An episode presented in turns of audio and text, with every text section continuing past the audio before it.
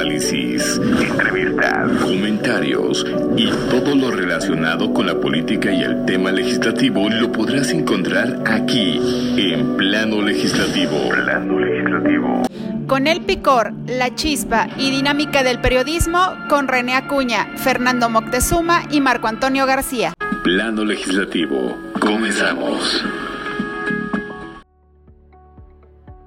Gracias, muchísimas gracias de verdad a todo, a toda la producción de plano legislativo. Gracias eh, en especial al grupo Radio Mar que encabeza el ingeniero Sergio López Colín por la apertura de este espacio de plano legislativo en una edición más de hoy, viernes 5 de mayo. Ya estamos cumpliendo ocho meses al aire interrumpidamente Gracias a toda la gente que nos sigue y nos sintoniza por 95.1 Valle de México, nuestra casa mater, Zacatecas, Veracruz, Guerrero, Tamaulipas y Quintana Roo.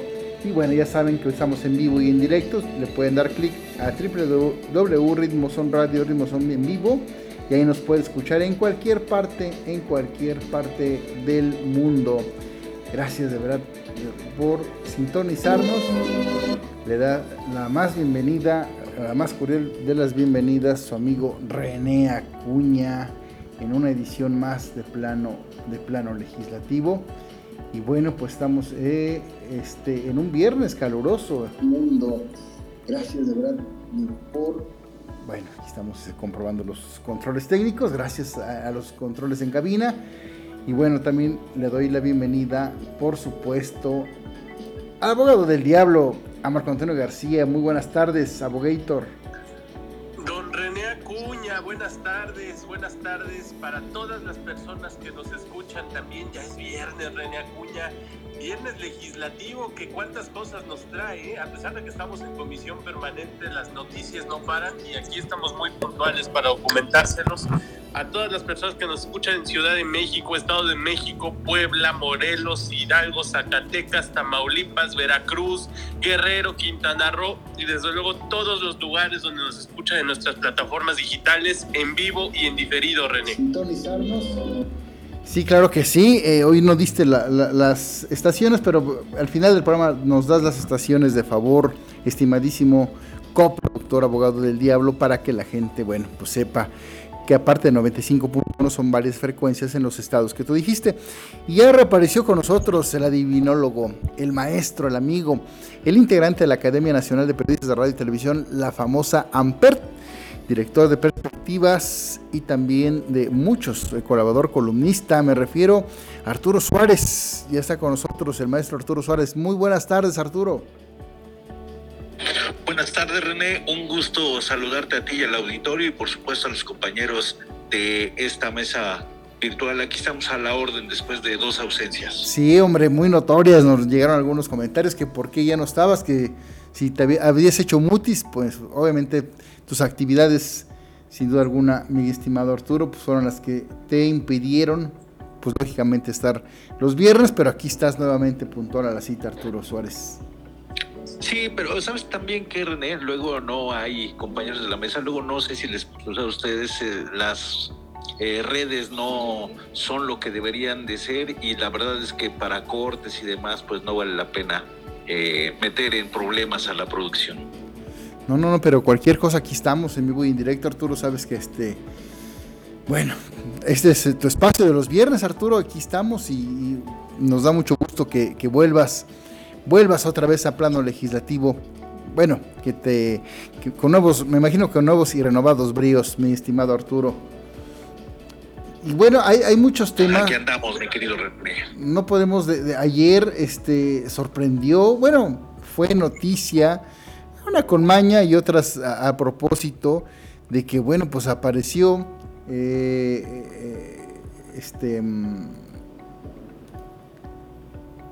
Ricardo Monreal Ávila, Ricardo Monreal Ávila, y dice que, nunca va a traicionar al presidente. Aquí insistimos eh, en estos ocho meses de septiembre a diciembre del año pasado, en plano legislativo en vivo, habíamos dicho, comentado en este programa, que pronosticábamos, presagiábamos y, ya dábamos casi por hecho que, bueno, en este caso yo, eh, su amigo de todas y de todos, René Acuña, daba por hecho que Ricardo Monreal había amarrado la, la jefatura de gobierno de la Ciudad de México, porque usualmente no le va a alcanzar su capital político para la bendición papal eh, del 2024 rumbo a la presidencia de la República, abanderado por Morena. Y bueno, entre que se iba y no se iba, en que entre mensaje y no mensaje, bueno, resulta que ayer ya después de que visitó al presidente físicamente, que se dio en el, brazo de, el brazo de Acatempa, pues él dice que prefiere estar sin nada a traicionar al presidente. ¿Qué habrá amarrado? ¿Qué habrán dicho? Bueno, vamos a escuchar lo que dijo Ricardo Monreal Ávila. Nunca voy a traicionar al presidente, Alicia López Obrador. Prefiero no ser nada prefiero no participar en nada antes de traicionar al presidente de la República. No, bueno, ya cambió totalmente el discurso. ¿Qué dices, Arturo Suárez? Pues mira, la pregunta sería si realmente Ricardo Monreal Ávila, como es, como ha sido en su historia, estaría dispuesto a no tener un cargo político, un cargo de elección popular. Eh, a mí me parece que no, me parece que simplemente un discurso más de, en este caso, del Zacatecano, y lo metieron al redil, eso sí, después de esta eh, reunión que tuvo con el presidente de la República, no, solamente estuvo él, sino estuvieron eh, los gobernadores, estuvieron los liderazgos de Morena, precisamente para leerles la cartilla. Ricardo Monreal es un tipo que a lo largo de su historia, siempre que lo avientan, cae de pie o cae parado, como suele decirse, y me parece que todo se está alineando para que Ricardo Monreal permanezca en Morena con la posibilidad de tener una candidatura menor para lo que está buscando él, que eso es a lo que se juega y la estrategia política es tirarle más arriba para que te den algo o lo que más se acerque a lo que tú quieres. A mí me parece que Ricardo Monreal se quedó con las ganas de ser eh, gobernador, de ser em, pues jefe de gobierno en la capital hace pues casi cinco años cuando el ahora presidente pues le pega un manotazo en la mesa hay negociaciones y sucede algo parecido, ¿eh? Él tenía los dos pies fuera de la de, Morena, del movimiento, del presidente de la República. A mí me lo dijo en la oficina cuando era alcalde de la Cuauhtémoc, que tenía buenos amigos en el PRI y en otros lugares, también hablando del movimiento ciudadano. Insisto, a mí me parece un discurso más, pero en los hechos vamos a ver qué es lo que sucede, porque realmente Claudia Sheinbaum, a pesar de, de pues hasta ahora pareciera que es la favorita del presidente, pues también va a querer de, pues encaminar al que sea su sucesor en la Ciudad de México. Vamos a ver cómo se pone, pero yo no le creo a Ricardo Monreal en aquello de que preferiría eh, no tener nada o estar fuera antes que traicionar al presidente. Traicionar al presidente, ¿cómo? Si tú estás en un partido político y te cierran las puertas, pues evidentemente te tienes que ir. Eso no significa necesariamente una traición. Pero bueno, vamos a ver qué lectura le da el presidente y cuál es el comportamiento de Ricardo Monreal después de la elección del Estado de México que va a definir muchas cosas. Perfecto. ¿Qué dice el abogado del diablo? Ricardo Monreal es una persona muy astuta, con mucho oficio, con mucho colmillo y todo lo que ha venido diciendo desde más o menos noviembre, ¿no? En diciembre ya se daba por fuera en varios espacios de Morena. El mismo Ricardo Monreal lo ha dicho, si no se fue a la oposición fue porque no encontró espacios en la oposición no lo digo yo, lo dice Ricardo Monreal. Él buscó en el PAN, él buscó en el PRI, en el propio PRD, pero le dijeron claramente que no existía la posibilidad de que contendiera por la candidatura presidencial desde la Alianza Va por México y en ese momento regresa y vuelve la lealtad hacia el presidente López Obrador, si podemos entender como tal el no abandonar el proyecto de Morena y Tacuán.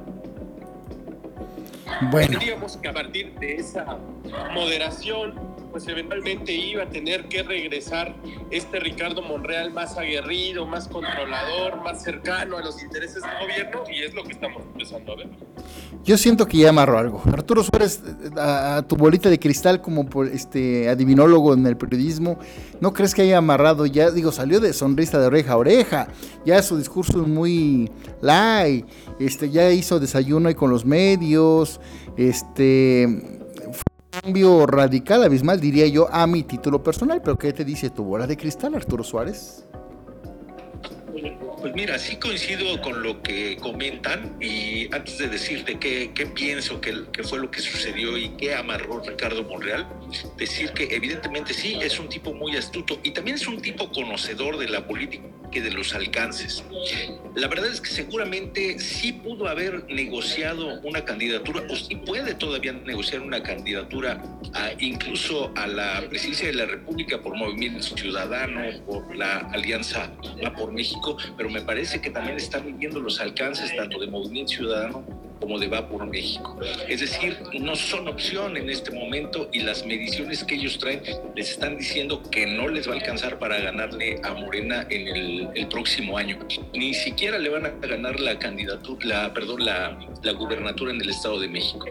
Pero regresando a esto, sí, me parece que el discurso cambió y yo insisto en esto, Ricardo Monreal tenía muchas ganas y tiene muchas ganas de ser el jefe de gobierno de la Ciudad de México y ese fue me parece lo que se pudo poner en la mesa de negociación, porque incluso el que, el que está molesto, y se los digo de, buena fuente, con este cambio radical, pues es el canciller Marcelo Ebrard, porque de alguna manera descubren sus cartas y pues el que ahora pareciera que tendría los dos pies fuera de Morena, pues sería el canciller yendo a buscar o refugiarse con otro viejo conocido del mismísimo presidente como es Dante Delgado. Eh, yo sí creo que a Ricardo le ofrecieron la jefatura de gobierno, el tiempo nos los va a decir, eh, pero no es poca cosa que Ricardo Monreal haya salido de Palacio Nacional con una sonrisa de oreja a oreja, como tú dices, y pues eh, muy a gusto, ¿no? Después de que el presidente ya no le invitaba a desayunar de chipilín. ¿Qué dice el abogado del diablo? ¿Cuál es tu intuición? ¿A quién vas a defender? Es difícil saber si Ricardo Monreal ya amarró la candidatura a la jefatura de gobierno de la Ciudad de México, porque aún a estas alturas, suponiendo que hubiera amarrado la candidatura, nada le garantiza que va a ser el próximo jefe de gobierno. Si revisamos las últimas encuestas, incluso los propios resultados electorales de la Ciudad de México, Morena ya no tiene esa amplia mayoría que le garantiza que se va a quedar con esa posición. Enfrente tiene una posición más fuerte. Vamos a ver si será Xochitl Galvez o Kenia López Rabadán. Yo creo que va a ser Xochitl Galvez a quien tenga que enfrentar. Y si le gana entonces podría ser jefe de gobierno. Yo no sé si la negociación va por el lado de la jefatura de gobierno de Ciudad de México o verdaderamente sigue con esta pretensión de ser presidente de México. Lo que sí es un hecho es que ya dijo por primera vez en muchísimo tiempo, si no es que por primera vez desde, desde que se abrió la sucesión presidencial, que él estaría dispuesto a reconocer los resultados de una encuesta. Más aún, en algún momento en esta misma semana, Mario Delgado reconoció y el propio presidente López Obrador que podría no ser una encuesta la que decidiera a la candidata o candidato de Morena, sino que fuera a través del consenso entre las fuerzas políticas, que es algo que ha pedido Monreal desde hace muchísimo tiempo. Por eso yo no me animo a afirmar tan categóricamente que va por la jefatura de gobierno. Creo que sus pretensiones están teniendo eco, al menos en Palacio Nacional, y en tanto eso no cambie, yo creo que sigue con la intención de ser presidente. ¿eh? René, si me permites. Sí, adelante, Arturo. Eh, nada más eh, decir que eh, me parece que Ricardo Monreal le garantiza a Morena tener más posibilidades en la Ciudad de México para conservarla que con algún otro candidato. él sabe que ¿vale? Sí, adelante, adelante, Arturo. Sí, él, él, es un gran negociador y me parece que puede ser eh, una carta fuerte para intentar conservar la Ciudad de México. Como bien decían, eh, pues eh, perdieron nueve alcaldías, ¿no? nueve de las 16 en la elección pasada. Y Monreal, mal que bien, tiene pues ahí desde la Cuauhtémoc operadores que ahí siguen, ahora con otra piel, pero pues ahí los tiene y en otras alcaldías pues también ahí siguen la gente que apoya a, a Ricardo Monreal. Yo también coincido en eso, ¿eh? en que es el último tren para Ricardo Monreal en la cuestión de, fortaleza, o sea, debe de ser su momento de intentar brincar a buscar esa candidatura presidencial, pero pues López Obrador los ha controlado desde hace mucho tiempo. Marcelo lo ha bajado una, dos, tres veces de diferentes cosas y bueno, pues ahí sigue. A Ricardo Monreal lo ha controlado por lo menos dos veces y veremos qué sucede. Yo creo que se pone el panorama interesante y lo que decían, bueno, encuesta o que se pongan de acuerdo las fuerzas o las cúpulas o la cúpula de Morena, yo creo que se reduce a un solo hombre, ¿no? Al factor Palacio Nacional a ver qué dice y qué decide el presidente de la República para su sucesor, para su candidato por lo menos. Oye Arturo, pero bueno, eso que acabas de comentar que es último tren para Ricardo Monreal Ávila, el Zacatecano, es exgobernador de Zacatecas, eh, diputado, senador, jefe de la delegación Cuauhtémoc, Híjole, yo no lo creo, pues digo, ahí está este, el jefe, el inquilino de Palacio Nacional, ¿cuántos años? Este, y eso pues ya de ahí se... son iguales. Bueno, sí. Ricardo Monreal no es, no es un luchador social, Ricardo Monreal no es un tipo que camine las calles acompañado de mucha gente. Ricardo Monreal no trae este discurso de arrastre con tanta gente. Para bien ni para mal, solamente existe y existirá un López Obrador. Ni Cuauhtémoc Cárdenas, que podría ser una de las figuras que ahí más o menos se le asemeja en la López Obrador, llegó a tener tanto arrastre, a pesar del 88, ¿eh? Eh, Monreal no está, no es de ese corte, Monreal es de un corte más eh, al estilo de, los viejos priistas, es, más eh, académico, más intelectual, no es un tipo que tenga tanta conexión por ahora con la gente. Pero tendría que tenerla para garantizar un futuro político, Arturo. O sea, ¿cuántos políticos hay en México que no son López Obrador? Tú lo dices bien, López Obrador solamente hay uno. El hecho de que su perfil no se asemeje a él, pues tampoco le garantiza una muerte política si no es jefe de gobierno, ¿no? No, pero ahí tienes el caso de Miguel Mancera. Mancera tuvo la posibilidad de ir a buscar. Hoy está más que muerto políticamente y escondido además, porque le vayan a fincar algo y ahorita estuviera en el bote, ¿no? Si yo soy político y me dices que mi muerte política va a ser ser coordinador parlamentario de una bancada en el Senado de la República, te lo firmo mañana, Arturo. Bueno, pero hay que ver de quién eres este coordinador, de un PRD que sirve para qué de un PRD que ni siquiera tiene los cinco integrantes que merece para poder ser acreedor del estatus de grupo parlamentario, pero sin embargo los tiene y tiene acceso a las prerrogativas y a los recursos humanos, financieros y materiales de un grupo parlamentario. Eso te lo firmo mañana. pero no le alcanza para volver a intentar ser candidato como lo intentó en el sexenio pasado. Hoy no le alcanza. las posibilidades de la reelección legislativa, se puede ir a la Cámara de Diputados. Sí, pero no estamos hablando pero estamos hablando de buscar la máxima magistratura, ¿no? También está la posibilidad de que tú llegues como diputado llegues como senador a través de la lista. Eso no te hace un buen político, ¿no? Pues, te puede incluso hacer un buen traficante.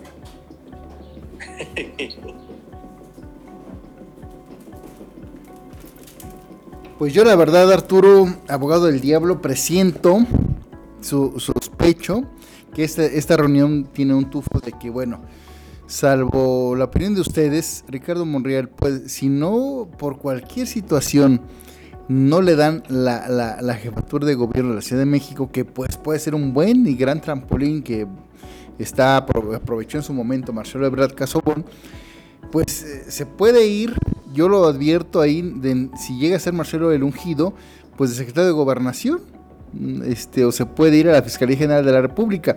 Digo, finalmente son personajes que ya la lana no les interesa, ya tienen mucha lana, van a, van a vivir cómodamente el resto de sus días, él y su descendencia. Por lo menos la primera línea de descendencia sí.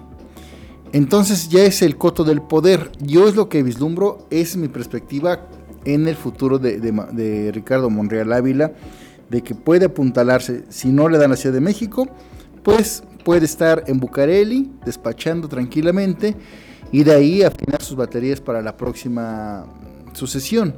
O bien la Fiscalía General de la República también no, no, no suena mal, tiene currículum, tiene tablas, se la sabe.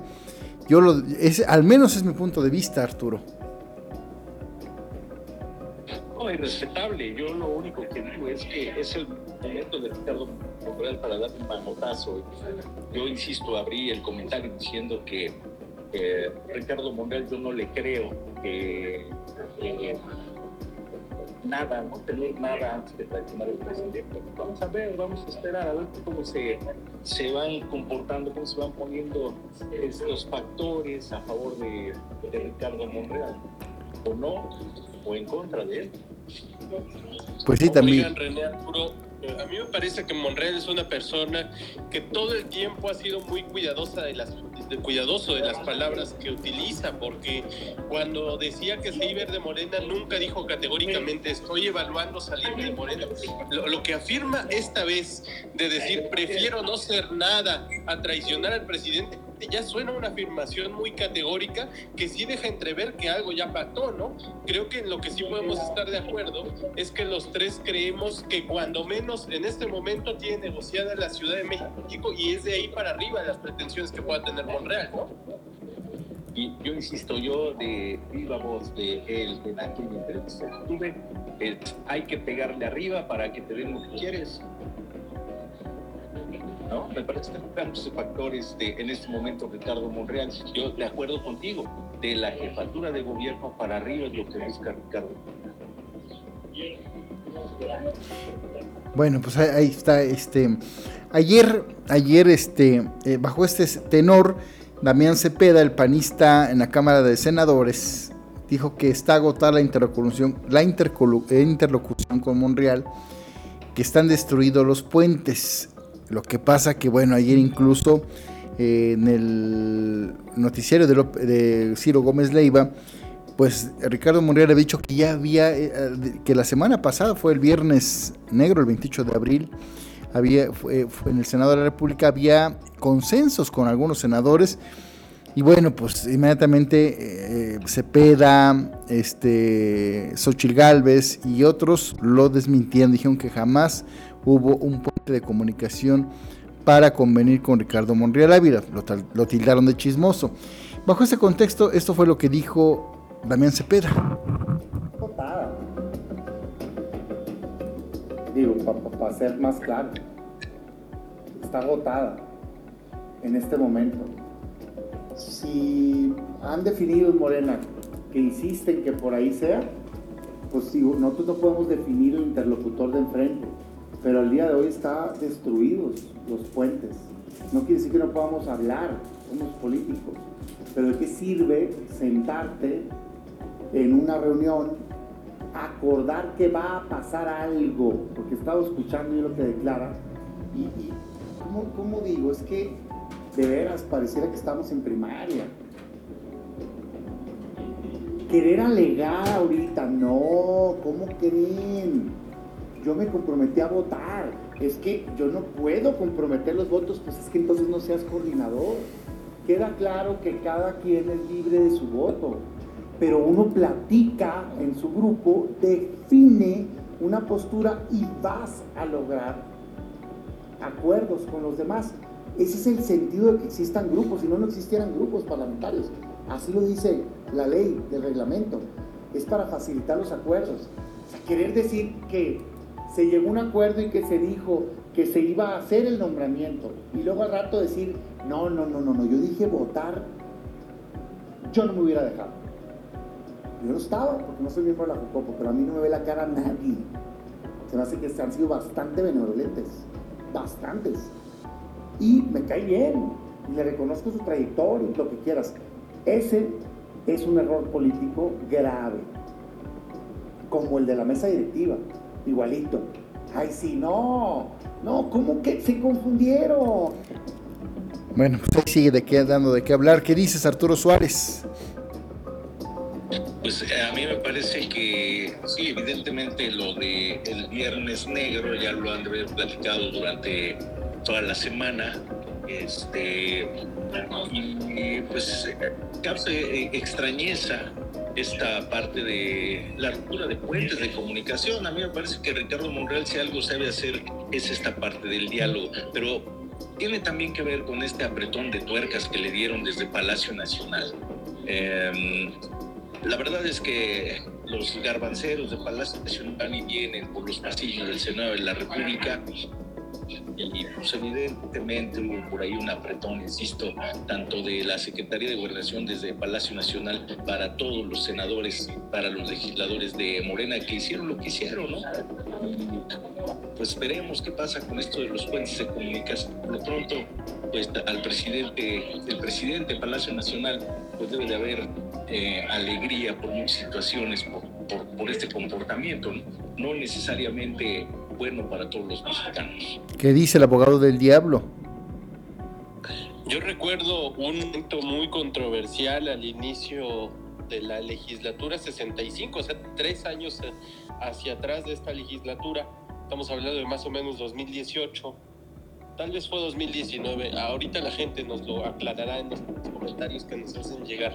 Cuando se hizo la elección de la presidenta de la Comisión de Derechos Humanos, de Rosario Piedra, y que estaba por ahí el sentido de un voto, y si sobraba un voto, que si faltaba un voto, y Ricardo Monreal tuvo mucha operación política en esa votación. Yo recuerdo que en ese momento la oposición dijo, Ricardo Monreal no es el coordinador de Morena, no puede ser el interlocutor, nosotros no vamos a dialogar nada con Ricardo Monreal. Y a los dos o tres meses ya se había restablecido toda la comunicación y se habían hecho las votaciones como quería el coordinador de Morena. Incluso llegaron a pasar por mayoría calificada muchas de las primeras intenciones legislativas del presidente López Obrador cuando la oposición ya había gritado hasta el cansancio que Monreal no iba a ser su interlocutor. Esta vez no creo que estemos en el mismo escenario. Me parece que ahora sí la confianza de la oposición sobre Ricardo Monreal ahora sí ya está muy mermada, mucho más afectada porque apenas en diciembre, esto no pasó ni siquiera medio año, estaban negociando la posibilidad, y lo dijo también Damián Cepeda en esa conferencia que nos, que, nos comparte la producción, René. Monreal está negociando al menos la presidencia de la mesa directiva del Senado de la República a través de los canales de la oposición y de ahí va adelante la propia presidencia de la República o al menos la candidatura de unidad de la Alianza Va por México. Y ahora pasa este cambio de, estrategia, un golpe de timón que da Monreal, bien lo apunta Arturo, un ajuste de tuercas que le hacen en Palacio Nacional, que es suficiente. A ver, sabíamos que el momento de radicalización de Ricardo Monreal iba a llegar más pronto que tarde, y si no más pronto que tarde, al menos en algún momento cercano a la contienda interna de Morena para elegir a nuevo candidato a presidente de la República. Eso iba a pasar, y ya pasó parece que simplemente se adelantaron los tiempos, ¿no? Porque cuando estábamos viendo la sesión del viernes, que a mí no me gusta mucho esa expresión de viernes negro, ¿eh? tengo que decírselos, para mí fue un viernes que tendría que ser parte de la normalidad democrática de México no, no, por, no por los golpes que se dieron desde la mayoría, sino por las estrategias de control que vimos desde los dos bandos, la oposición tratando de hacer todo lo posible porque no pasaran las reformas, la mayoría bloqueando los elevadores, bloqueando los accesos, bloqueando cualquier posibilidad de que la oposición interfiriera en su estrategia de negociación, amagando con que iban a sesionar en Palacio Nacional. Pero así lo han dicho. Prohibiendo todos los accesos, eso para mí no suena un viernes negro, más bien creo que tendría que ser, al menos desde septiembre, parte de una normalidad a la que la oposición tiene que acostumbrarse y llevar al extremo cualquier negociación que implique afectar severamente sus intereses. Cerrando el punto de Ricardo Monreal. Dicen que ya no va a ser el interlocutor de Morena con la oposición. Vamos a ver vamos a ver, si verdaderamente Monreal ya no es tan fuerte como nos dice, la misma oposición se puede acercar con otros liderazgos de Morena, pero parece que Monreal sigue estando fuerte, al menos en su bancada, y eso lo vuelve el interlocutor natural. Me, desconcierta. Yo solamente, Cierto. Yo solamente aportaría, René, abogado del diablo, pues eh, la oposición le tomó casi cinco años entender quién es Ricardo Monreal. Después de, cinco años, me parece que entonces, este, donde dice Cepeda, ¿no? Este, que reconoce su trayectoria y demás, pues entonces no lo conocen, no saben con quién están negociando, con quién están hablando. No, y aparte me desconcierta lo que dice el abogado del diablo, que para él no le gusta Viernes Negro, pero pues así lo dijo Cepeda, todo el mundo ya lo, se quedó asentado y no, no a opinión de la, de, la prensa, de la prensa este, que cubre la fuente legislativa, no, no, no, no, los mismos legisladores este, de la Cámara Alta lo han dicho. Un viernes negro, un viernes este, polarizado. Pero no por eso la tengo que comprar yo, René. Para mí debería ser un viernes de la normalidad democrática con una oposición férrea y tenaz. Si al final no les salió la jugada, es que yo no sé si ni siquiera les falló la jugada, porque yo entiendo que si no fueron a Jicotencatl es porque estaban preparando la salida judicial. Si hubieran ido a Jicotencatl, hubieran convalidado todo lo que sucedió allá. Y como no fueron, lo pueden controvertir a través de las acciones de inconstitucionalidad que ya anunciaron. Tan negro, tan negro no me parece, ¿eh? Pues es que fue negro por todo lo, por todo lo que se hizo, un asalto. Pero ¿cuál asalto, René? A ver, yo, yo lo que vi fue a la mayoría ejerciendo control parlamentario, control administrativo, control legislativo, hasta control social en el momento en el que dicen vámonos a Palacio Nacional, aprovechando que está el concierto de la Rosalía y que los accesos son prácticamente imposibles si no se cuenta con el aval de Claudia Sheinbaum para liberar los accesos, como le sucedió a los de Morena. Y por el otro lado también hubo controles sociales cuando la oposición le dice a la sociedad civil, vengan y apóyennos, vengan al Senado de la República, acudan acá antes de que se hiciera el bloqueo de los accesos a toda la sociedad civil es que todo eso para mí es bienvenido y yo quisiera ver eso todos los días. Ya si no nos gusta en la forma, pues lástima, qué triste que no nos guste la forma, pero si es una forma que la oposición tiene para hacer efectiva su voz minoritaria, porque sí es una voz minoritaria, pero que se puede hacer efectiva a través de estos controles, bienvenida. Para mí no es un viernes negro, hasta lo podría decir como un viernes eh, que marque el parteaguas de lo que viene hacia adelante. Qué barbaridad, o sea, con todo lo que está estancado ahí, que Sí, hombre, no, pues qué bueno que no sea un viernes negro o viernes negro. Yo solamente me remitiría a lo que dice mi presidente López Obrador. Puede ser legal, pero no estoy tan seguro que haya sido muy moral por parte de los morenos y ni, ni tampoco que haya sido la mejor estrategia por parte de la incipiente oposición, por lo pronto en la parte legislativa. ¿no? Bueno, vamos rápida, rapidísima, brevísimamente, brevísimamente a un corte de promocional y regresamos aquí en plano legislativo. Estamos en la mitad del programa.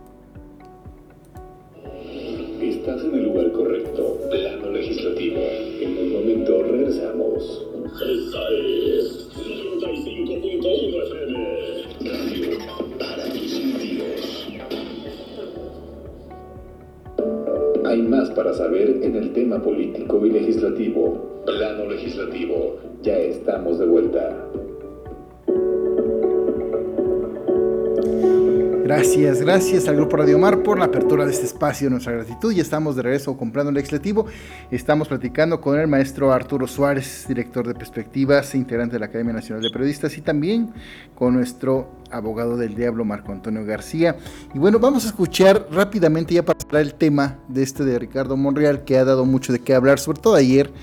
Eh, eh, lo que le dijo en el programa de, Ciro Gómez Leiva, que lo que había pactado ya con los restos de, los senadores del bloque opositor.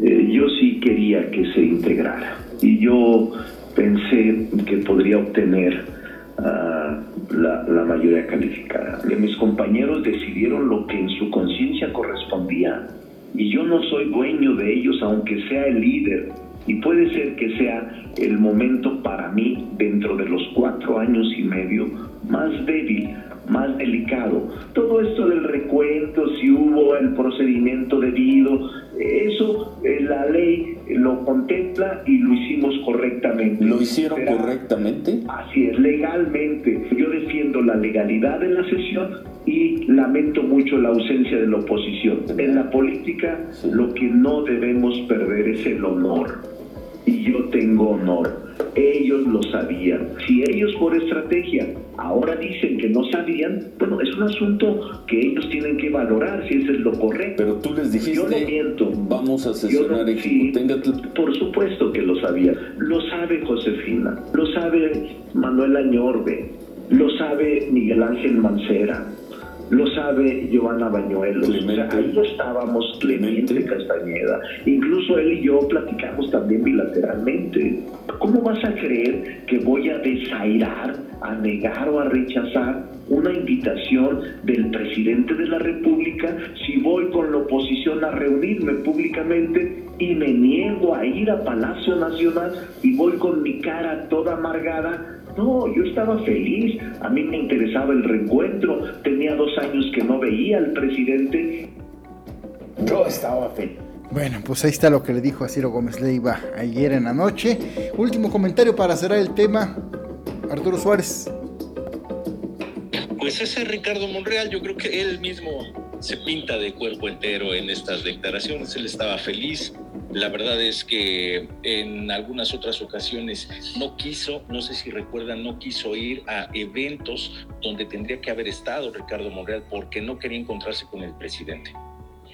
Pero ahora le interesaba el reencuentro en medio de este entorno eh, legislativo, en este plano legislativo, digámoslo, digámoslo así. Me parece que más allá de que se, se, votó ese día y demás en la parte meramente política y de la sucesión presidencial, pues fue un día importante para Ricardo Monreal, se le van acomodando ahí las cosas, insisto, hubo alguna negociación, sí, a mí me parece que fue la Ciudad de México, pero ese será su premio mínimo. Vamos a ver eh, para qué más le alcanza a Ricardo Monreal, que es uno de los grandes ganadores de todo este entorno.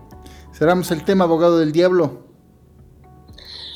Con un Ricardo Monreal fortalecido, después de todo lo que pasó, todas las maniobras y movimientos, el presidente que se estaba recuperando de un cuadro de COVID, que en la mañana había salido por primera vez en su conferencia mañanera, por la tarde cita primero a Ricardo Monreal y después a toda la bancada, porque así fue el orden cronológico de los eventos, aunque nos quieran hacer pasar como que llamó a toda la bancada junta, lo cierto es que recordemos que el viernes sabía que primero quien se había desplazado hacia Palacio Nacional era Ricardo Monreal real. Entonces, seguramente ahí fue donde se hizo el pacto que Arturo. Y después, ahora sí, que vengan el resto de legisladores de la bancada mayoritaria para platicar sobre los acuerdos que ya se tenían ahí con el propio Monreal.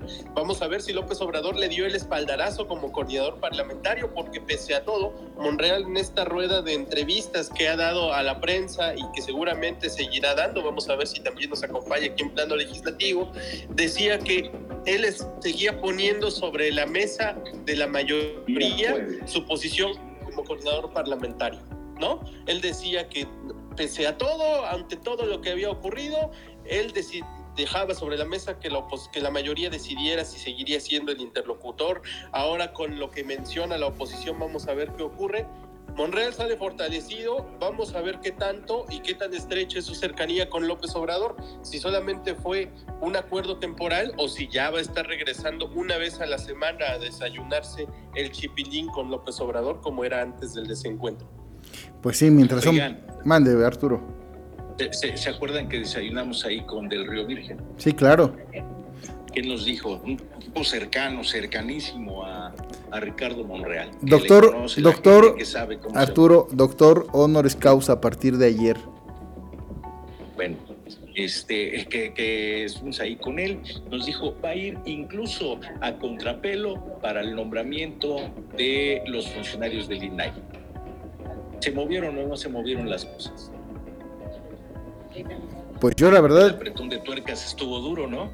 Sí, sí, sí, porque según iba, este, iba a salir, se, tenía previsto que iba a salir el nombramiento antes de, de, de, que se fueran, de que terminara el periodo ordinario de sesiones, pero no fue así, no ocurrió así, está empantanado y ya lo dijo Cepeda que lo mejor, que, que, que, que lo más triste para los mexicanos es que esté empantanado este tema, que sin duda alguna me uno al comentario, pues adolece a los mexicanos, porque pues imagínate, es un ente sin duda alguna muy indispensable en la vida política de nuestro país, pero, claro. pero lamentablemente está empantanado y yo creo que va a ser difícil que, que salga, ¿eh? El sentido es que, Déjenme preguntarles, el sentido que planteaba yo, sí, es nada más rapidísimo, el sentido que planteaba yo es, un cercanísimo a Monreal nos dijo una cosa, viene el apretón de tuercas, y cómo cambió el discurso. ¿No? Más allá de, del nombramiento de estos funcionarios, se tenía previsto que Monreal fuera a contrapelo, fue el término que utilizó el personal. Pero aquí, aquí... Lo que Monreal está sí. diciendo desde hace tiempo con el tema de los comisionados del INAI es que su liderazgo está debilitado, que está mermado, que está socavado, que vamos a ver que deciden sobre su liderazgo. Bueno, se sabe que hay muchas personas detrás de la coordinación parlamentaria de Morena, ¿no? Si es cierto lo que nos está diciendo Monreal de que la sucesión adelantada ya fraccionó la propia bancada de senadores de Morena, habría quien estuviera levantando la mano en este momento por sucederlo, ¿no? Y ante la propuesta que hace Monreal de dejar la coordinación para que alguien más lo releve, algo tendría que pasar en los próximos días, porque si nada de eso pasa y Monreal siguiera siendo el coordinador parlamentario, en una de esas ni siquiera fue la línea del presidente López Obrador la que hizo que se disciplinaran sus legisladores, sino quizás y solo quizás una estrategia del propio Monreal para seguir de acuerdo con los intereses de López Obrador de decir que no se designe a comisionados del INAI y mientras marear a la oposición, decirle sí, sí, sí, yo aquí estoy intentando todo, pero no me obedecen, cuando en realidad el acuerdo al interior de Morena pudiera ser solo quizás claro. que verdaderamente Monreal no quería que salieran los comisionados y por eso recibió el apapacho de López Obrador. Oye, y, te digo, la oposición después de casi cinco años no se puede decir sorprendida porque los madrugue o le salga alguna marrullería Ricardo Monreal, ¿no? Cada cuando en cuando pasa una de estas, mínimo cada seis meses, ¿no?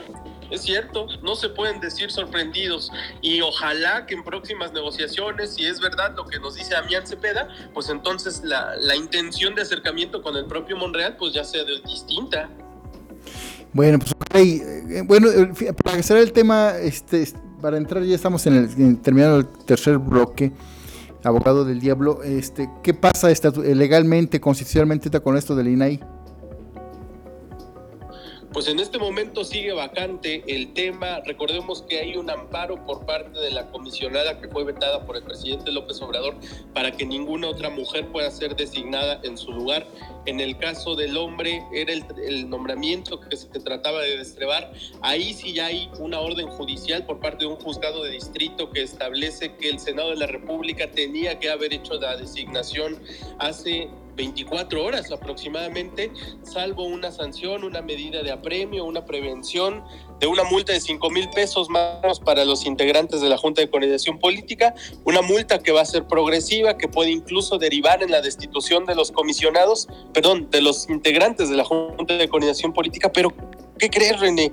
Ayer también el grupo parlamentario del PAN, y hoy en la mañana lo confirmaron ya públicamente, salió a decir que no tienen acceso al expediente judicial de este del que estamos platicando, los panistas, porque la mayoría morenista lo reservó como confidencial.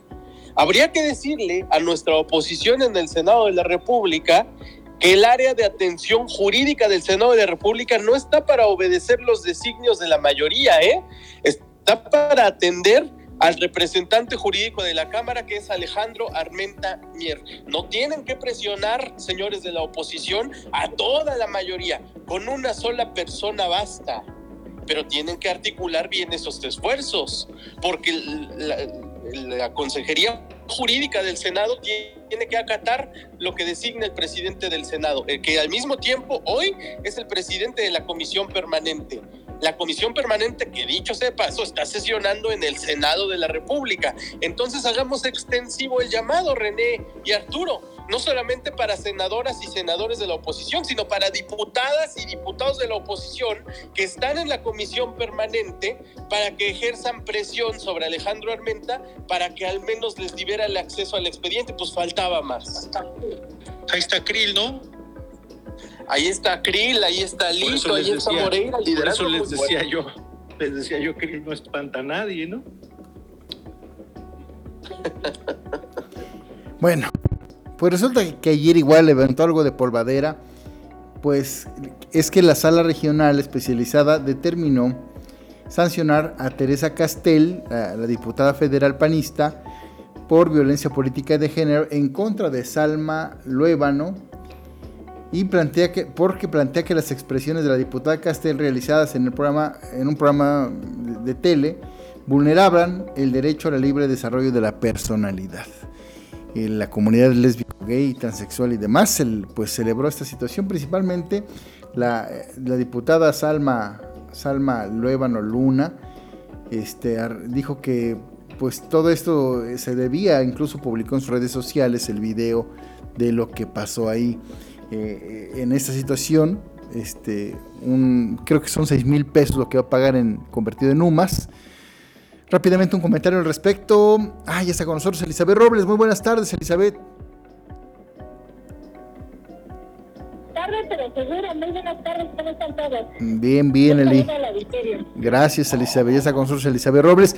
Un rápidamente un comentario, Arturo Suárez, de este eh, dictamen que dio el tribunal.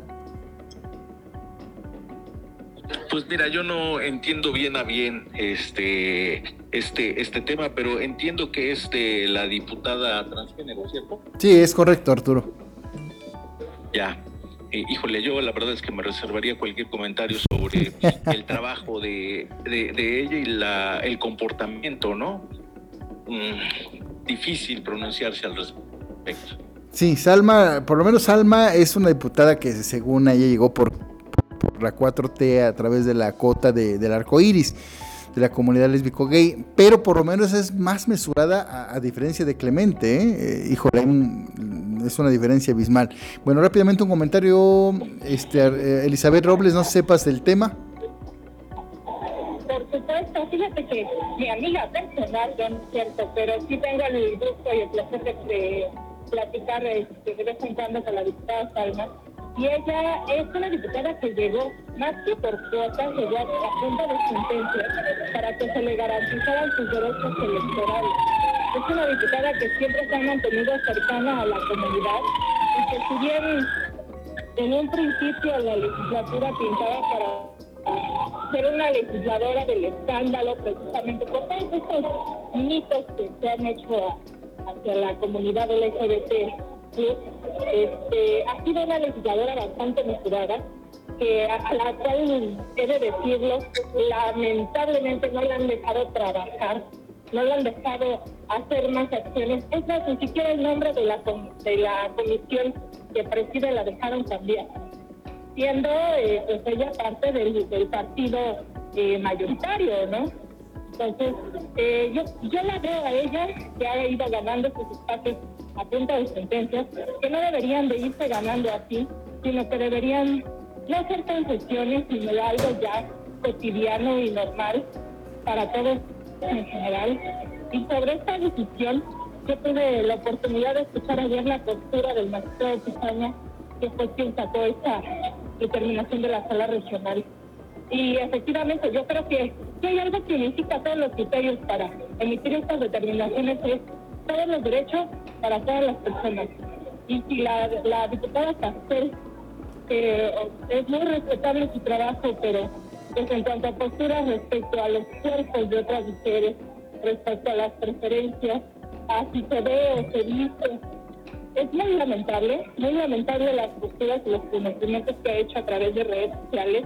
Y lo no es eso, que en el momento en el que tú lo colocas en redes sociales, hoy en día tenemos que tener muy claro la importancia de que todo lo digital es real. Y eso se traduce en discursos de odio, discursos que adoptan muchas personas en la vida real y que no solo se quedan en simples ataques en la vida digital.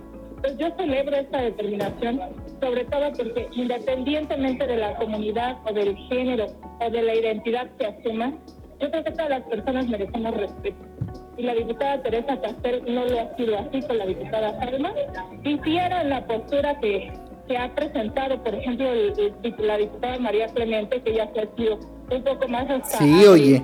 con la diputada Sí, no, no. Incluso en persona, eh, En una ocasión me tocó ver cómo se hicieron de palabras, incluso de manoteos ahí en un pasillo, y muy lamentable Lamentable también el papel de la diputada María Clemente, que pese a su posición y el privilegio que tiene de representar a esta comunidad, no ha avanzado prácticamente en nada más que en la cultura del escándalo, en lo personal. Yo la respeto mucho a ella, pero creo que puede todavía, está a tiempo de todavía trabajar más por, por los derechos de la comunidad. Yo lo veo de esa forma, no sé ustedes cómo lo ven, y cierro mi intervención reflexionando con esto, todos los derechos para todas las personas y todos tenemos derecho a que nos respeten y a ser respetados. Claro, ¿qué dice rápidamente el abogado del diablo? Todo tipo de violencia de género siempre será materia de ser condenable, independientemente de que sean legisladoras, de que sean pares, de que sean hasta antagónicas en posturas políticas, nada justifica ningún tipo de violencia de género, y menos aún en los espacios donde se construyen las normas que van a tratar de hacer que no se reproduzcan dinámicas en la sociedad.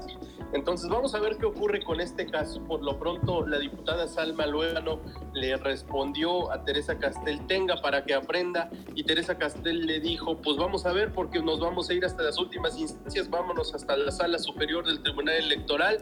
Por lo pronto ya se ordenó que se inscribe en el Registro Nacional de Personas sancionadas en materia de violencia política contra las mujeres en razón de género, pero es cierto, ¿eh? Esto todavía no se ha acabado, falta la resolución de la sala superior. Si hubo violencia de género, René, que se condene. Bueno, ya estamos, eh, me mandan varios mensajes de, de, varias partes de, del Estado de México, de la Ciudad de México, respecto que dicen que si nos pagan, de, que cuánto nos pagan, dicen, por no comentar lo del viaje del hijo del presidente. No, señora, aquí no nos paga, dice doña Soledad. ¿Cuánto? ¿Por qué no menciona nada del hijo del presidente que sale mucho en redes sociales? Sí, es que se está volviendo viral. Desde ayer creo Arturo Suárez, eh, una foto donde sale el hijo del presidente el mayor este, en un avión de, de una gran clase turista y según dice, aquí nos lo mandan el mensaje, vale 80 mil pesos por persona para viajar a Emiratos, Emirates Árabes, eh, un avión de México para allá. Imagínense, 80 mil, va la bebé, creo, va la esposa.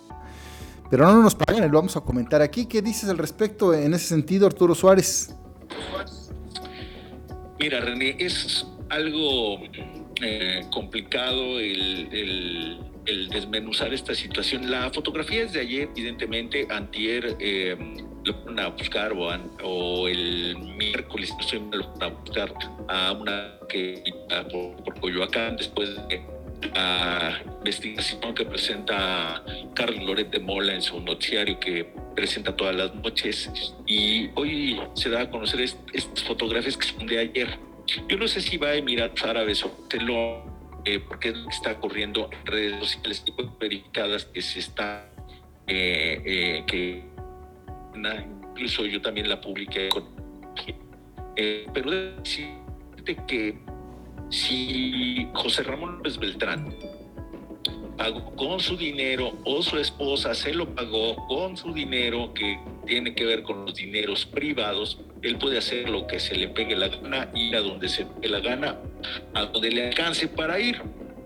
El asunto aquí es esta, este discurso que es del padre, es decir, es del el presidente de la República y no es de ellos. Entonces, em, insisto, es un tema eh, muy, escandaloso, mucho para la controversia, pero pues si quiere ir en ADO, si quiere ir y tiene dinero y son privados, tiene amigos, que haga lo que se le pegue la gana.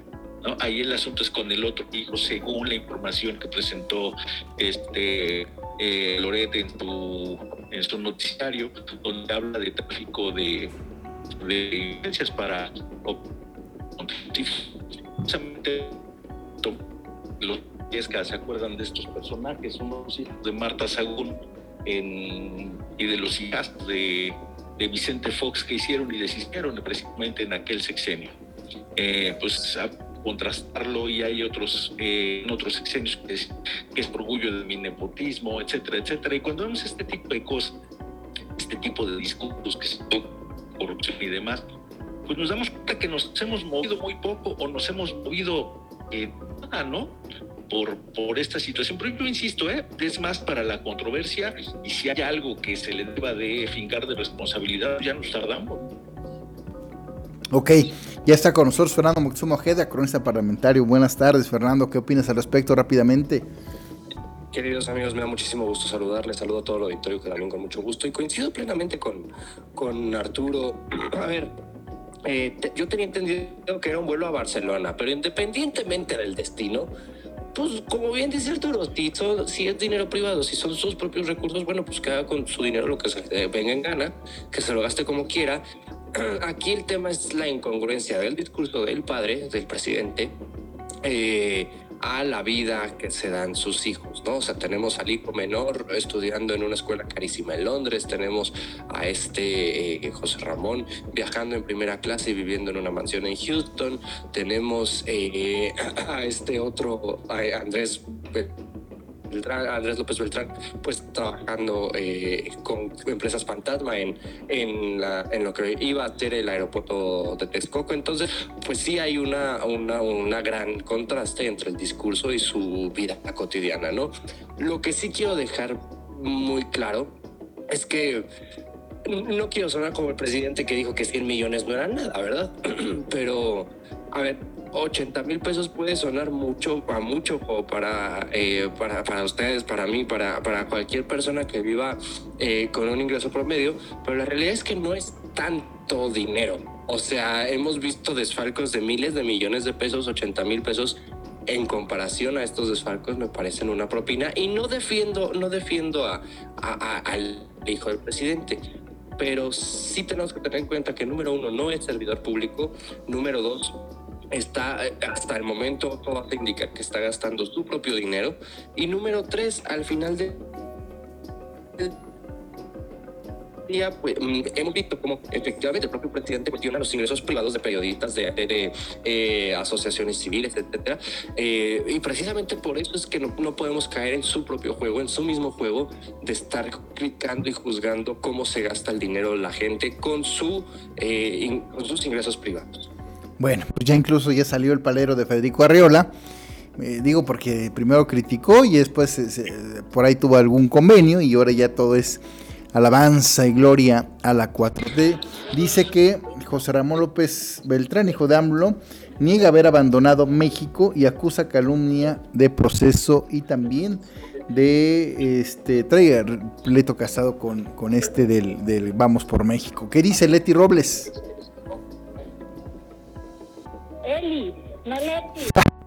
Otra vez. Otra vez, discúlpame. Te, debo un helado, te debo un helado cuando vaya al Senado. A ver, Elizabeth Robles, Eli, Eli, Eli. Yo veo aquí varias cuestiones. La primera es, pues sí, la línea periodística que traen medios como latinos de ya este ataque frontal al presidente que forma parte pues de esta polarización. No los defiendo, tampoco los aplaudo, pero sí, o sea, el, hecho de que estas personas de mexicanos contra la corrupción hayan llegado ya directamente a la casa a preguntar, siendo que pues no es figura, no es eh, pues un funcionario público eh, propiamente, sí me parece un ataque directo a la privacidad. Si se fue o no se fue, yo creo que la gente lo denunció producto de este hartazgo, de la incongruencia, como bien menciona Fer Moctezuma. Porque mientras por un lado minimiza estos 100 millones de, dólares, de.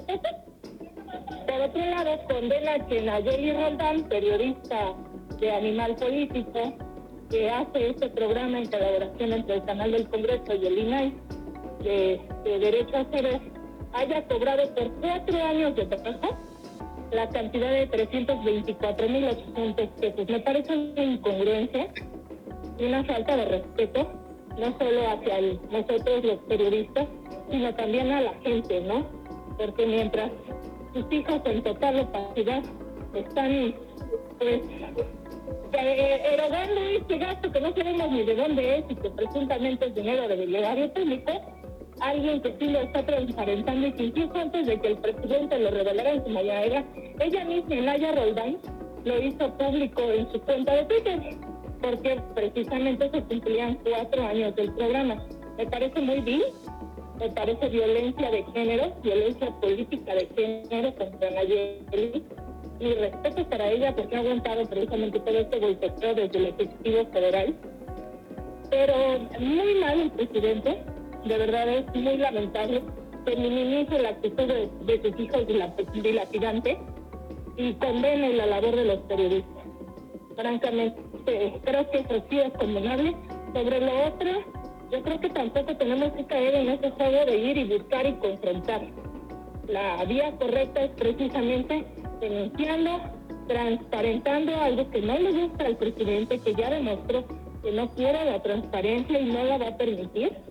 Entonces, pues creo que ahí la ciudadanía vamos a jugar un papel muy importante para transparentar todo esto y para que no se olvide tan rápido, ¿no? Yo creo que también eso tenemos esa importante labor que no se olviden tan rápido estos actos de corrupción, René. Oye, René, Sí, Arturo. ¿Me permitirías hacer una pregunta? Dale, dale, dale. Si en la, si, si en la calle, eh, digo, yo no vi, le tocaron, no me tocaron porque el video no es completo, te encuentras a José Ramón López Beltrán, para los periodistas que estamos aquí, ¿le hubieran preguntado algo? Porque tampoco le preguntan de mala manera, ¿eh? Mm, A ver, no, es que per- per- permítame, déjame, déjame contestar, Arturo. Una cosa es encontrarte a alguien en la calle de manera casual, de manera... Por eso, por eso pregunté. Y otra, Sí, y otra muy diferente, otra muy diferente es acudir al domicilio particular de la persona Están- a increparlo y en acosar. calle, ¿eh? Están en Exactamente, las, Obviamente, las benditas están en- formas cambian todo. Sí, claro. Y, y por supuesto que si me lo encuentro en la calle, claro que le hubiera preguntado a ver qué está pasando y acláranos si, es más, como periodista, date la oportunidad de limpiar tu nombre, aclara lo que está sucediendo. Pero una cosa es si me lo encuentro en la calle, pero no voy a ir a casa de ninguna figura de interés eh, a- a tocar su puerta y decirle, aclárame lo que está sucediendo. No, o sea, no soy autoridad como para ir a tocar las puertas de las casas particulares de nadie, a increparles y a, eh, a, a exigir respuestas. Que por supuesto que se, se buscan las respuestas, claro que sí, pero esas no son Oye. las maneras. Y así... Pero así ¿cómo te algún- atreves, Fernando? ¿Y qué de- y qué de ¿Cómo te malo- y qué de malo tiene tocar una puerta? Per- Perdón, eh, eh, a ver, primero uno y luego el ver, otro. Eh, nada más, ¿Cómo? nada más decir qué de malo tiene para una puta. Para decirle, oiga, ¿está o no? Es que, a ver, no es lo mismo, no es lo mismo ir a Ah, tocar la puerta es que en yo mi no caso. lo vi, yo no, no he visto eh, el aparece donde están esos dos, vamos a decir si son periodistas o no son periodistas, porque no, No. no queda claro realmente, ¿no? Pero lo que, sí, lo que sí me queda, eh, bueno, ellos, eh, eh, las personas de este video se ostentan como periodistas.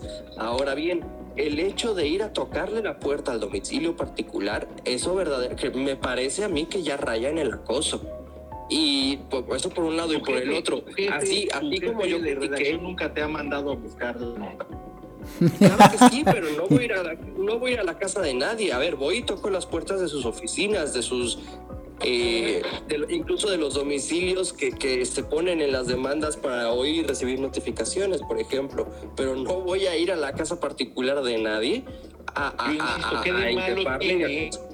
¿Qué de malo tiene tocar el timbre o tocarle y que salga que te diga, oiga, podemos platicar, podemos, puedo Es que, a ver, esto"? no, es que, que, eh, querido Arturo, espérame. se Mira, así como, así como yo critiqué el hecho de que el presidente haya exhibido el domicilio particular de Carlos Loret de Mola, así voy a criticar también que se haya exhibido el domicilio particular del hijo del presidente. Pero Y es un nunca- acto de congreso. nunca el presidente lo que, lo que hizo en, en la mañanera fue presentar eh, cuánto gana tal, cuánto le paga.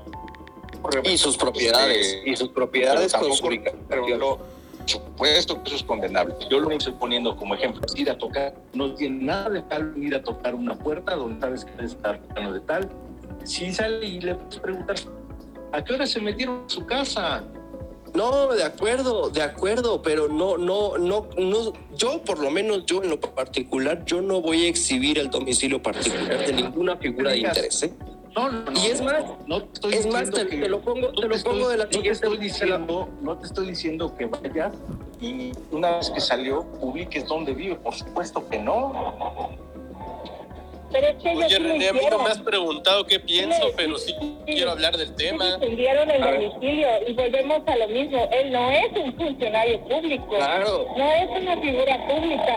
Que lo ha, lo ha sido a través, sí, del padre. Pero A es ver. condenable que vayas, te plantes y empieces una persona Ramón. a ver a qué hora llega y lo interrogues. De verdad, creo que es una José falta Ramón total López de respeto. José Ramón López es una persona pública, no es funcionario público, que no es lo mismo, ¿eh? A ver, ¿qué es el abogado del Si diablo? No funcionario, si no es funcionario público, antes de darle la palabra aquí al abogado, si no es funcionario público, ¿por qué vas y te paras afuera de su casa a preguntarle en qué se gasta la lana? Es como si, es como si alguien va y se... Por eso, si alguien va y se para fuera de mi casa y me dicen, ¿qué te gastas tu sueldo? Yo le diría que te importa. O sea, yo, yo entiendo esa postura y estoy totalmente de acuerdo con usted. La respuesta que tú le des de que te importa es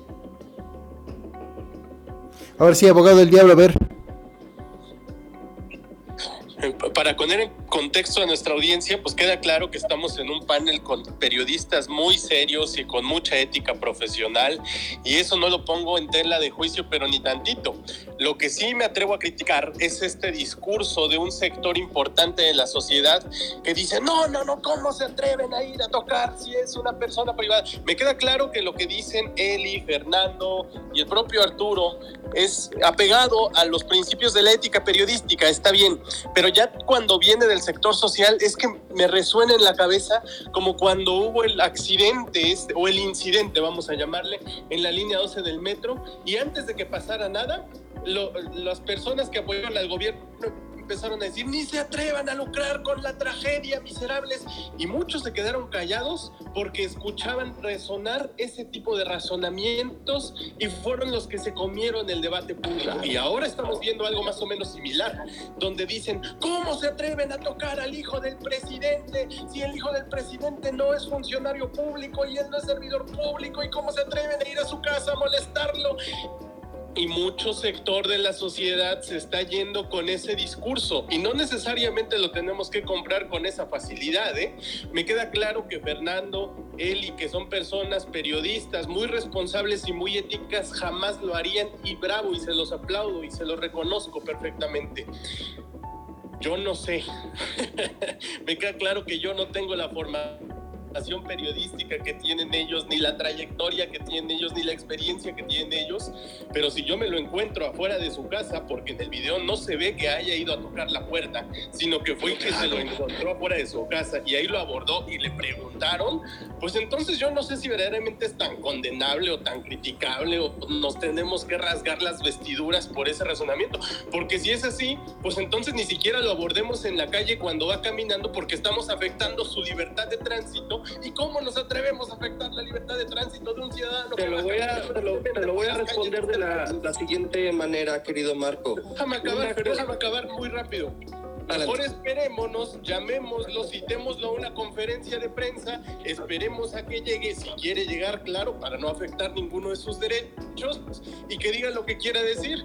Y le preguntamos antes si le podemos preguntar dos o tres cosas para ver si no se va a ofender, porque también lo estaríamos afectando, ¿no? ejemplo, déjame responder en este sentido. De Lozoya, ¿no? Hoy está en un, en un restaurante, pero las fotografías conocer Mendoza, todos la Sí, claro, pero es un espacio público. Eso no es un domicilio pero, particular. Pero, ver, la ¿qué tal que es? No, no, se metieron a su casa, no estaban en un su patio. Restaurante no es público, un patio sí es no, no, no, no, no. Es que no es lo mismo. A ver, perdóname, pero si a mí llegan y me preguntan afuera de mi casa, por supuesto que me voy a sentir acosado. Por supuesto que me va a preocupar que sepan dónde vivo. Y no, no porque yo tenga algo que esconder, sino porque simplemente la gente está muy loca en general y yo no sé qué, a qué alcance y qué intenciones tengan quienes sepan dónde vivo. Número uno. Número dos, eh, a ver, y aquí se los, se los pongo a quienes defienden eh, a capa y espada al presidente y a sus hijos. ¿Quieren proteger los datos personales del, del hijo del presidente? Defienden la línea. Cierro ese paréntesis. Eh, van, a, van a haber, por supuesto, muchas controversias en este sentido. Es muy, eh, es muy delicado el hecho de revelar dónde viven las personas porque vivimos en un país sumamente inseguro, donde no hay garantías, donde no hay Estado de Derecho, donde no hay eh, un, un, un, unas, eh, pues sí, un, garante de que, no, a ver, aquí el Estado te protege y no va a pasar nada. Eso no sucede en México, mucho menos en Estamos el México. Estamos hablando de dos cosas diferentes, Fer. Una cosa es revelar el domicilio y otra cosa es abordarlo en su domicilio, y no es para nada lo mismo, ¿eh? No, es que, a ver, perdóname, pero si alguien que conoce más o menos la zona ubica dónde es, no es muy difícil. ¿Sabes cuántas veces yo, te lo voy a poner así, Yo sé dónde viven ciertos funcionarios públicos solamente por sus publicaciones. E- y se los he dicho y les he dicho, a ver, oye, aguas con lo que publicas porque yo sé que estás viviendo aquí. No voy a hacer nada al respecto, yo no te voy a acosar, yo no, pero cualquier persona que de verdad tenga otras intenciones, cuidado con lo que publicas. Y se lo he dicho incluso a, perso- a amigos personales, eh, que el, el- el- pasado simulacro, macro simulacro recién, eh, hubo alguien que publicó todo el recorrido de su casa desde que, desde que toma sus llaves dentro de su departamento, baja las- el edificio, sale a la calle, hace un paneo de toda la calle. Yo le dije, a ver, quien quiera que te quiera atacar ya sabe exactamente dónde encontrarte. Y es lo mismo con este asunto. Quien quiera que, eh, hacer algo en este sentido con, con el hijo del presidente, eh, eh, eh, desde irse a manifestar hasta cualquier otra cosa, que yo no voy a dar ideas, eh, ya saben Te pregunto encontrarlo, entonces, Fernando independientemente de Te revelar. la pregunto entonces, este video que le tomaron en el avión también hay que rasgarnos las vestiduras, ¿no? No, no, y te, te voy a ¿Por decir no? por qué, porque Pero si nos es- están diciendo hacia dónde va, hacia qué país va, eso también es peligroso. Es una, a ver, pero no es lo mismo va, decirte. eso, eso cómo. No, no, no, no, no es lo mismo decirte voy a volar a tal destino en eh, este tal fecha a voy a volar a tal destino en esta fecha, en este horario con esta aerolínea, este y me voy a hospedar en este hotel. Como tampoco pasó en el tema de la casa, ¿eh? Tampoco nos dijeron, estamos en la calle tal, en el número tal, con el número de predio tal, con nada de eso pasó, ¿eh? No, pero es muy diferente. Es muy y además cabe mencionar y todos aquí lo sabemos que los aviones por dentro son en su mayoría son iguales. Este avión en particular, bueno, eh, eh, es de primera clase por lo que alcanzo a ver, pero esa es otra historia. Sí, exactamente. Hay aplicaciones que te dicen de dónde, a qué hora y a qué lugar llegó el avión. Ya para, para cerrar el tema, lo que, lo que me llama la atención para cerrar el tema es que en, la- en el Twitter de, de José Ramón López, primero niega, él niega que se haya ido del país, dice que por qué lo había de abandonar, pero él mismo balconea a una señora y dice la señora que le pasó a proceso las fotos. Por fin, él desmiente a proceso diciendo lo que es mentira que abandonó el país, que no es cierto el viaje, pero a la vez hace una hora balconea él mismo, dice, aquí está la señora que le pasó a proceso las fotos. Y sale una señora en el avión. Entonces, por fin, ¿por qué balconea algo si se supone que no es cierto lo del viaje? Cerramos el tema rápidamente, Leti Robles, Elizabeth Robles. Eli, René. Eli, Eli. Me voy a enojar, en serio, ¿eh? No, no, no, ya no, ya no Es que pasa. vuelve lo mismo. No, no podemos caer en, en el mismo juego que hacen ellos. En este juego del discurso de odio. A lo mismo. Una cosa es que los increpes en la calle y otra cosa, porque ellos mismos dijeron que lo habían ido a buscar. ¿Por qué? Porque el domicilio sí pertenece pues a alguien que pues sí, al- quizá sus datos son transparentes, son de fácil acceso en transparencia, ¿no? Entonces, eh, yo no coincido con esta postura de, de la polarización y de radicalizar precisamente el discurso hacia las otras personas, hacia los terceros, porque creo que le hacemos el caldo verde al presidente.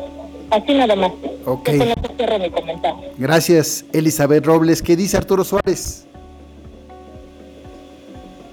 Pues mira, me parece que es la misma trampa del presidente de la República. Ejemplos hay muchos, eh, por citar algunos, que hizo el enfermo que suma, dar a conocer información de Loreto, de muchos otros, lo que citaba Elizabeth también sobre esta compañera periodista. Y me parece que más que los, los periodistas, además, pues es parte de la sociedad la que se engancha en esto y también el mismo José Ramón López Beltrán y ahora también será Andrés, el famoso los que se enganchan en estas situaciones tendrán que aprender a vivir con ello. Eh, yo mencionaba el apellido de los Triesca y ¿qué les pasó? Y se encontraron a gente su desprecio, eh, pasó al mismo Calderón cuando eh, lo sacan de, o cruzan por ahí por Culhuacán y alguien ahí lo increpa, ha pasado Diego Fernández Ceballos. Me parece que esto lo vamos a seguir viendo.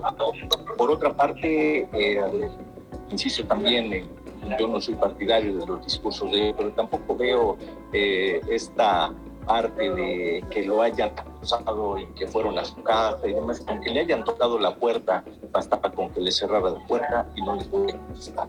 Así de sencillo me parece esta situación. Perfecto. ¿Qué dice el abogado del diablo?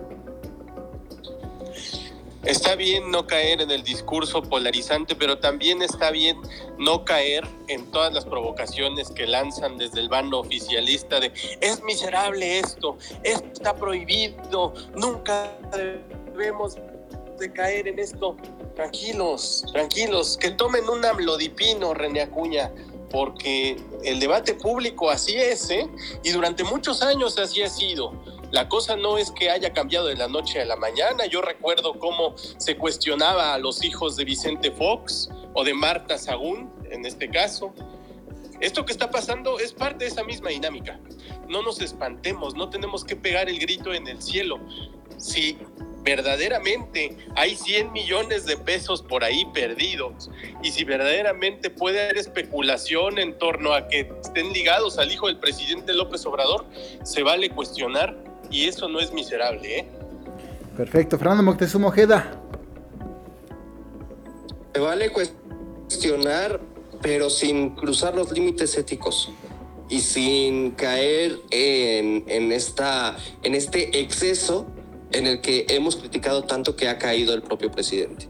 Perfecto. Bueno, pues ya nos pasamos de tiempo una hora 15 ya en plano legislativo. Se puso bueno, de veras, a, a nuestra audiencia, cerramos el tema.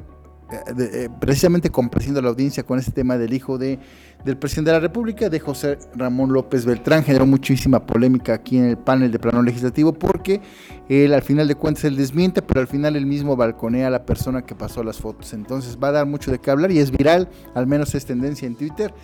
Y bueno, pues el lunes nos escuchamos a las 2 en punto. Vámonos, Arturo Suárez, eh, Elizabeth, Elizabeth Robles, tus redes sociales.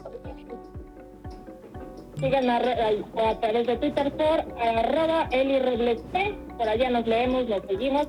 Y un gusto, como siempre, que me inviten a este panel de, de solo hombres. Buenas tardes. Claro, pues si quieres el lunes, el lunes, si tienes tiempo, ya sabes, simplemente avísanos y... y. Perfecto, ahí está Elizabeth. por- Tienes, tienes, tienes seguidores, como te los tiene Arturo, como todos los tenemos en el panel, también tienes tus seguidores aquí en plano legislativo, entonces ya está comprometida Elizabeth Robles para el próximo lunes en punto de las 12 horas. Gracias. Vámonos, Arturo Suárez, tus redes sociales, maestro. Pásenla, pásenla muy bien. Eh, cuentan en Twitter como arroba Arturo Suárez y en todas las redes ahí estoy como Arturo Suárez. Perfecto, vámonos, eh, Fernando Moctezuma Ojeda. Arroba Fer Moctezuma o en todas las redes sociales. Les dejo un enorme abrazo. Que tengan estupendo fin de semana. Vámonos, abogado del diablo. Vámonos, René Acuña y amigos del panel. Viernes, viernes, viernes. Vámonos a descansar y el lunes aquí nos tendrán documentando todo el acontecer del plano legislativo. Gracias al ingeniero Sergio López Colín por la apertura de ese espacio en Grupo Radio Mar. Gracias, nos despedimos de todos los amigos de Zacatecas, Tamaulipas, Veracruz, Guerrero, Quintana Roo y obviamente nuestra alma mater en, plano eh, legislativo en Valle de México. Nos escuchan, nos están escuchando en vivo y en directo por eh, Ritmoson, www.ritmoson eh, Radio en vivo, ahí estamos, pero más tarde los que gusten pueden recopilar la, el programa a través de todas nuestras plataformas sociales. Se despide de todos ustedes René Acuña, el amigo de todos, y todos ustedes nos escuchamos el próximo lunes en punto de las 12 horas. Gracias, que tengan excelente fin de semana. De esta manera llegamos a la parte final de esta emisión de Plano Legislativo. Nos escuchamos en nuestra próxima emisión.